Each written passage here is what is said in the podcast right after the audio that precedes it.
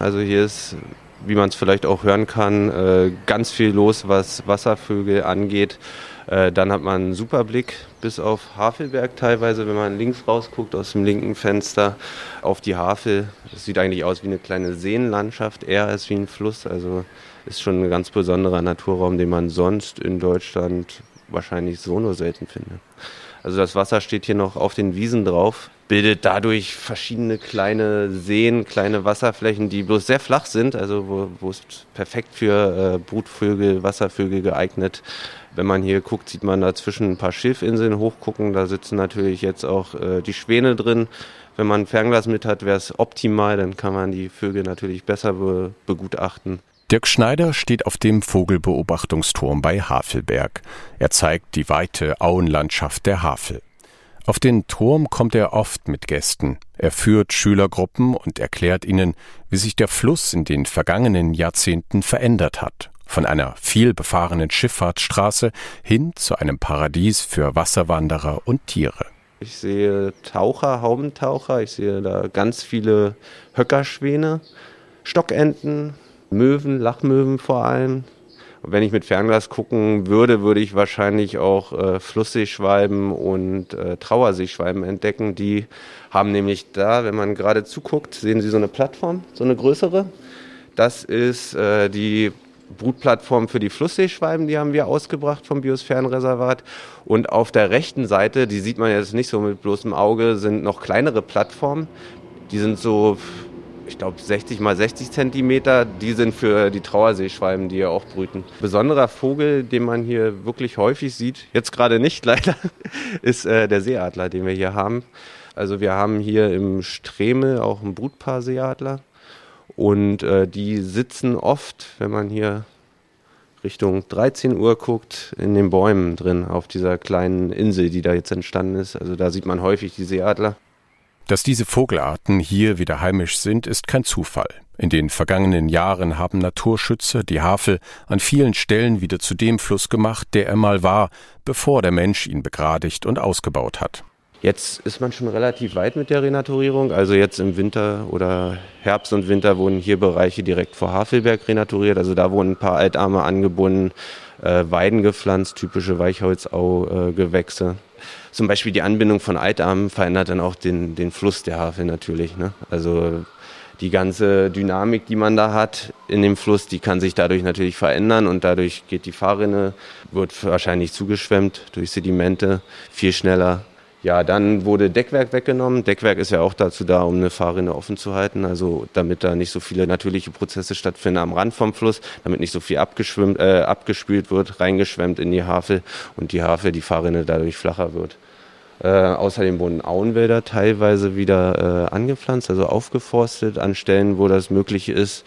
Äh, die sollen da wieder eine natürlichere Flussaue dann dann bilden. Vor dem Beobachtungsturm ist dadurch wilde Natur entstanden.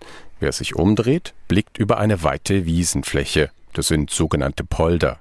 Bei Hochwasser kann sich auf diesen mit Deichen geschützten Gebieten die Havel noch weiter ausbreiten. Und so werden nahe Dörfer und Städte geschützt. Die vielen Hektar großen Polder liegen tiefer als die Havel und laufen dann mit Wasser voll.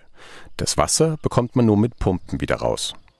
Das ist eine Zyklop Pumpe, die 1901 in Betrieb genommen wurde. Das sagt Ute Funk im Schöpfwerk in Fehlgast. Wir sehen hier eine Pumpe, es gab eine zweite, als das Schöpfwerk in Betrieb genommen wurde. Und der größte Teil dieser Pumpe, das sieht ja sehr mächtig aus, dieses eiserne Bauwerk, viele sagen auch Schnecke dazu. Ein Großteil dieses Bauwerks befindet sich im Untergeschoss. Da gibt es praktisch einen, wie ein Rüssel, der in, in das Wasser führt und es gibt einen Ausgang zur Havel hin. Und da passiert passiert die Pumptechnik.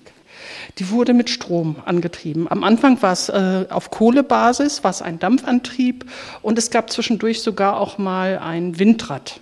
Dieses Schöpfwerk ist heute nicht mehr in Betrieb. Daneben wurde ein neues gebaut. Ein Verein mit 25 Mitgliedern kümmert sich um das historische Schöpfwerk, das unter Denkmalschutz steht.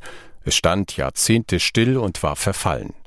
Ute Funk und ihre Mitstreiter haben es wieder hergerichtet, vor allem um die alte Technik zu erhalten. Unterstützt wurden sie dabei vom EU-Programm LIDER. Wir haben zusammen überlegt, was kann man machen, äh, weil es ja auch was ganz Besonderes ist. Also als dieses Schöpfwerk gebaut wurde, zum Beispiel ist das in einer deutschen Bauzeitschrift veröffentlicht worden, 1908 ähm, war das, glaube ich. Und äh, in, und in dieser deutschen Bauzeitschrift äh, war die nächste Seite, war der Bahnhof von Chicago.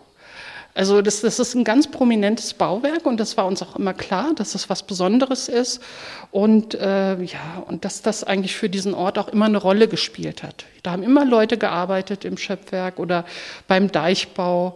Äh, die Bauern waren abhängig davon, dass, dass die Pumpe lief. Es musste Einigungen geben, wer finanziert wie hoch mit. Die Technik war einfach und doch raffiniert, schon aus der Antike bekannt. Mit einer sogenannten Schneckenpumpe wurde das Wasser zurück in die Havel befördert, mit bis zu eineinhalb Kubikmetern pro Sekunde. Das waren europaweit waren das die größten Pumpen, also was, was hier geschaffen wurde. Es gibt kaum noch solche Pumpen, die erhalten sind, die man sich angucken kann. Also wie sah sowas überhaupt aus? Und, und uns war ja auch wichtig, dass man sowas an diesem originalen Ort auch sich angucken kann. Also die sehen das, wenn wir nach oben gehen, haben sie einen ganz tollen Blick über, über die Wiesen und sie sehen die Entwässerungsgraben und sehen, wie das zum Schöpfwerk eigentlich hingeleitet ist. Also man, man kapiert die Technik, die hier angewendet wird. Die Vereinsmitglieder in Fehlgast erklären das in dem kleinen Museum, das neben der Technik entstanden ist.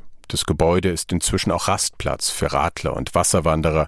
Sie finden hier, ein paar Schritte neben dem Steg, Dusche und WC. Und das historische Schöpfwerk hat jetzt auch eine weitere Etage bekommen. Hier können sich Dorfbewohner treffen und haben einen wunderbaren Ausblick über die Havellandschaft. Auch hier wurde ein Altarm des Flusses wieder renaturiert. Im Haus der Flüsse in Havelberg können Besucher erfahren, wie das gesamte Wassersystem rund um die Havel funktioniert. Wir haben verschiedene Stationen, die sehr interaktiv sind, wo man sich äh, ja, informieren kann über das Biosphärenreservat Mittelelbe und über den Naturraum, die Landschaft hier. Also welche Tiere gibt es? Äh, wir haben einen schönen Nachtgang, wo man die Tiere der Nacht erleben kann mit Geräuschen. Äh, man lernt was zum Hochwasserschutz, also was äh, passiert hier eigentlich hochwasserschutztechnisch. Also viel Information, die man so einfach draußen in der Natur vielleicht nicht erleben, erlernen kann. Die Mitarbeiter aus dem Haus der Flüsse bieten aber auch an, draußen die Natur zu erleben. Gruppen können sich für kostenlose Touren mit dem Kajak oder dem Fahrrad anmelden. Dann geht es auf Entdeckungsreise durch die einzigartige Flusslandschaft der Havel. Informationen zum Haus der Flüsse finden Sie auf haus-der-flüsse mit ue.de. Über seine Arbeit berichtet der Verein in Fehlgast auf altes-schöpfwerk mit oe-fehlgast mit v.info. Dieser Podcast der lokalen Aktionsgruppen Uchter, Tanger, Elbe und Elbhavelwinkel stellt die südöstliche Altmark und den Elbhavelwinkel vor. Er wird finanziell unterstützt aus Mitteln des ELA-Fonds der Europäischen Union im Rahmen des Programms LIDER CLLD.